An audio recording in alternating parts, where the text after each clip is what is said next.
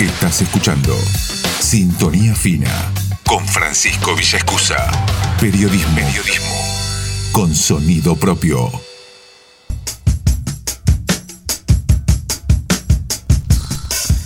Hay dos pilares de, la democracia que seguramente esto lo han escuchado hablar una y otra vez, dos pilares fundamentales de la buena democracia, del buen gobierno, que son por un lado el diálogo y por otro lado la rendición de cuentas.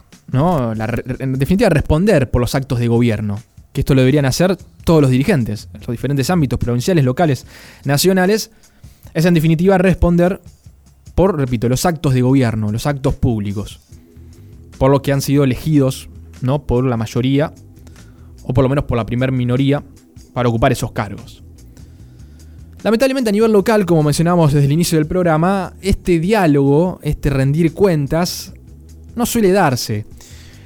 Y no solamente no suele darse por los ámbitos formales, ¿no? con un consejo liberante que tiene una mayoría automática, sino que ni siquiera se da en el ámbito informal como podría ser a través de medios de comunicación.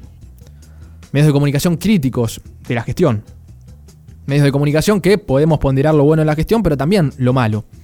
A diferencia quizás de otros medios que persigue una línea más oficialista y se ven también privilegiados con determinadas cuestiones que, que termina otorgando el poder al mantener esta línea editorial. Pero digo que el pasailismo no dialoga y lamentablemente cada vez que uno tiende puentes para tratar de acercar invitaciones a que tenemos la oportunidad de hablar frente a un micrófono para poder debatir cuestiones de actualidad, poder hacer preguntas, darle obviamente la oportunidad de que puedan responder, tener una ida y vuelta, creo, interesante, no pensando en uno, sino pensando en, los oyentes, lamentablemente esos lugares no se dan. Este es el último fin de semana que tenemos antes de las elecciones, en particular para el programa es la última oportunidad que tenemos de entrevistar a candidatos. ¿no? Ya el próximo fin de semana estaremos en plena veda electoral.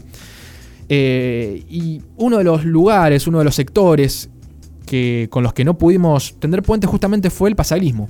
Ha venido el fin de semana pasado Agustín Barba, con quien tuvimos la oportunidad de, dialogar, tuvo toda la predisposición, que ocupa el quinto lugar en la lista del pasaglismo, él viene del radicalismo, compitió en la interna con Carlos Capra. Pero si todo queríamos tener una palabra de la lista del oficialismo, de Carlos Capra, de Celeste López, de Walter Montenegro, de Marianela Lafrata, no sé, de Wendy Roldán, por ejemplo, de Bernarda Cepeda, de Paula Candia, ¿no? de la Emilia, de Matías Grams, y así podría seguir.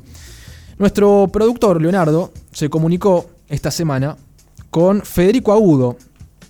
En realidad esto surge así, yo me comunico directamente con Wendy Roland, que es una de las candidatas, que la conozco, tiene 27 años, para invitarle. Me dice, no, no, eso lo tenés que hablar con nuestro jefe de prensa, que es Federico Agudo. Bueno, no hay problema. Nuestro productor se comunica con Federico Agudo, que claro, a vos te sonará Federico Agudo como el presidente del ente del agua. O sea que sigue, administra una cuestión tan compleja como el ente del agua y además sigue manejando la agenda de todos los candidatos y del intendente municipal. Me parece raro, ¿no? Una persona que debería estar abocada a resolver las cuestiones tan problemáticas que tenemos de presión de agua, de mejorar el servicio de agua, la limpieza del agua, sigue dedicándose y destinando tiempo a manejar la agenda. Pero bueno, quizás pueda hacer las dos cosas a la vez. Nuestro productor se comunica eh, y le dice, bueno, eh, Federico, buenas tardes, soy productor acá de Sintonía Fina, programa de Nova, quisiéramos poder tener la, posibilidad este fin de semana, sábado y domingo, el día que quede mejor, de hablar con cualquiera de los candidatos. Repito, son en total 28, eh, son 10 para concejal, más los 10 suplentes, 4 para consejeros, más los 4 suplentes. Tenían para elegir, digamos, mandar a, a cualquiera de ellos. Incluso a algún funcionario también municipal, ¿por qué no? La respuesta fue, hola Leonardo, a esta altura ya está cerrada la agenda, no creo que sea posible. No creo que sea posible. A eso obviamente nuestro productor le responde al señor Federico Agudo, eh, bueno, estamos sábado y domingo, aunque sea 10 minutos, los dos días, el día que le quede mejor, nos acomodamos a cualquier horario, queremos darles el espacio para que puedan dialogar. La respuesta fue los dos tildes azules, ¿no? El famoso visto que tiene WhatsApp, no hubo más respuesta. Ni por sí o por no, no hubo más respuesta directamente. Frente a esta respuesta me comunico con Weldy Roldán, que es eh, supuestamente quien está a cargo de la juventud en el municipio, es candidata a concejal, y la charla que veníamos teniendo también se quebró ahí. Le puse una lástima que no quieran lugar y no respondió. Entonces uno dice, ¿por qué no quieren dialogar con medios críticos? Ustedes que nos escuchan, que me escuchan particularmente acá en el programa, saben que cada cosa que, decimos, que criticamos, lo bueno, lo malo, lo hacemos con datos, con información. No son pareceres nuestros de, como siempre digo, si me gusta o no, como la Plaza Mitre. Que también es discutible y lo podemos discutir. Pero digo, tratamos de ir con datos. ¿Por qué entonces no quiere tender puentes y dialogar el pasaglismo? Si está tan tranquilo con la gestión que está haciendo, si tiene tanto acompañamiento de la población, lo demuestra en cada elección, ¿por qué no quieren dialogar? Con medios críticos. Pero bueno, digo con medios críticos porque el pasaglismo sigue yendo a otros medios. Y esta semana estuvo dialogando el intendente municipal en un medio de la ciudad, en Radio Pop, no en el programa Hay que decirlo. Y creo que escuchemos un extracto de lo que dijo el intendente municipal en diálogo con Lucas Petri, conductor de Hay que decirlo. Cuando nosotros decimos que, San Nicolás tiene mucho futuro, es porque realmente lo, tenemos como ciudad. A ver, eh, siempre se dijo en San Nicolás que la municipalidad, que los nicoleños no podíamos salir adelante si no era con nación o con provincia y si además no había una situación económica que, que empujase.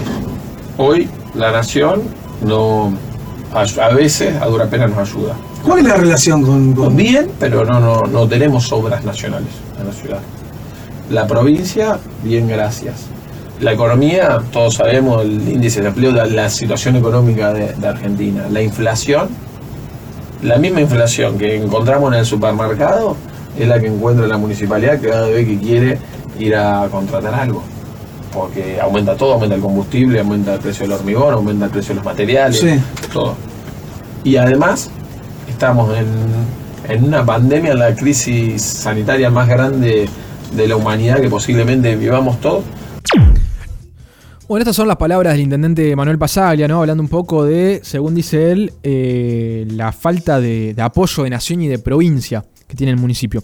Y uno acá puede entender entonces, en definitiva, por qué se da esta ausencia de la visita a medios críticos, porque rápidamente con pocos datos objetivos de la realidad se cae un poco el discurso que trata de instalar el intendente Manuel Pasaglia de que solamente eh, el municipio se sustenta por fondos municipales, que cada una de las obras que hace son con fondos municipales, y que no tiene colaboración de ningún tipo de gobierno ni provincial ni nacional y que todo es gracias a las tasas costosas, tasas municipales que cobra el municipio.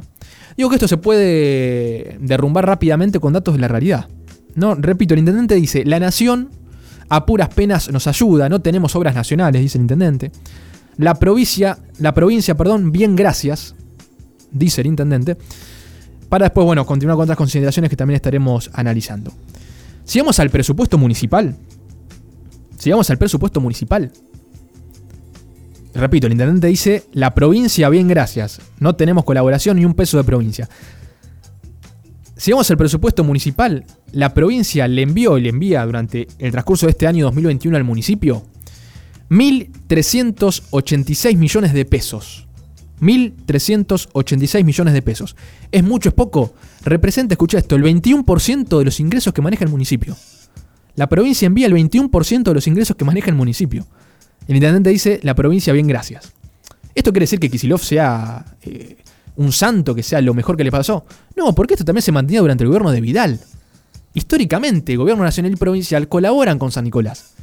Pero incluso cuando estaba Vidal, lo que hacía el intendente era decir que las obras eran locales, la financia del gobierno local, cuando estaban ejecutando obras nacionales. Esto siempre pasó, repito, con Kisilov, con Vidal, con Macri, con Alberto Fernández. Repito, la provincia le mandó y le va a mandar durante todo este año 1.386 millones de pesos.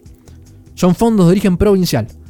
Ahí tenemos coparticipación, más dinero que son transferencias de capital, cuando son de capitales es porque son directamente para obras específicas. Obras, por ejemplo, en escuelas, que ahí invierte directamente eh, el gobierno provincial con este programa de escuelas a la obra. Más también fondos afectados, entre ellos el Fondo General, que tanto hablamos de educación. Más fondos para los dispensarios, para el SEMPRE, para el Centro de Salud Municipal que está frente al municipio. En total 21% del presupuesto. Y entre las obras, por ejemplo, que está ejecutando actualmente la provincia, tenemos, por ejemplo, la repavimentación y señalización de Avenida Ilia, que el municipio, repito, lo vende como si fuera una obra propia. Eso lo financia solamente la provincia. Que repito, no es que Kisilov sea eh, acá un héroe, sino que es dinero de la provincia, de todos los contribuyentes de los más de 180 municipios que tiene la provincia de Buenos Aires, que gracias a los aportes que hacen en los impuestos provinciales, tenemos estas obras en San Nicolás. Después se va a venir seguramente la repavimentación de Avenida Alberdi, Damaso Valdés, de Rucci. Todas esas obras van a ser con fondos provinciales. Y bueno, después también el intendente dice, la nación apenas nos ayuda, no tenemos, no tenemos obras nacionales. Toda la pavimentación y repavimentación de Avenida Sabi Moreno, más la señalización, que quedó hermosa, más la iluminación LED nueva, todo eso se hizo con fondos nacionales. Y después hacia el final el intendente dice, la inflación aumenta, entonces lamentablemente nos aumentan los costos, es cierto. Obviamente esto afecta también a la obra pública. Pero le está diciendo la gestión que nos aumenta las tasas por encima de la inflación. Tenemos aumento de las tasas que superan incluso el 100, el 200%, cuando la inflación fue del, del 50, del 40, del 38 el año pasado. ¿Por qué aumenta entonces el municipio el 100% de las tasas? El 200. No contribuye esta inflación desmedida. Además de ser ilegales, como siempre decimos. Y la frutilla del póster hablando de la pandemia, diciendo nos tocó la pandemia. Nos tocó la pandemia, dice la gestión municipal, que en pleno año de pandemia subejecutó el presupuesto de salud. Tenía para gastar 330 millones y gastó 270. Se ahorraron 60 millones de pesos cuando en la ciudad de San Nicolás estaba el Hospital San Felipe casi al tope con el 100% de camas ocupadas, la UOM que no daba abasto, la clínica San Nicolás también, el municipio se ahorraba 60 millones de pesos. Frente a esto uno entiende por qué ni el intendente, ni Capra, ni Celeste López, ni Walter Montenegro, etcétera, etcétera, quieran venir a dialogar acá. Porque su discurso se desmorona frente a la realidad, no frente al parecer de cual o cual periodista. Frente a la realidad, frente a números concretos. Y son discusiones de fondo. Podemos hablar, como siempre digo, de la Plaza Mitre, podemos hablar del estadio, podemos hablar de si la ciudad está más linda está más fea. Es una discusión interesante y la tenemos que dar también, ¿por qué no? Pero estas cuestiones de fondo, de en qué se gasta la plata, de dónde viene, es central. Porque es nada más y nada menos el dinero de los contribuyentes destinados a supuestamente mejorar la calidad de vida de los ciudadanos. Que en algunas oportunidades estamos viendo, como por ejemplo en el tema de salud, no se termina dando. Pero bueno, seguiremos acá en Radio Nova, seguiremos acá en Sintonía Fina, tratando solamente de ejercer el periodismo como lo entendemos y como creemos que es de la mejor manera posible. Señor Intendente, aquí solamente queremos preguntar. Sintonía fina. Sintonía fina. Francisco Villascusa. En los fines de semana de Nova. Nova 102 9.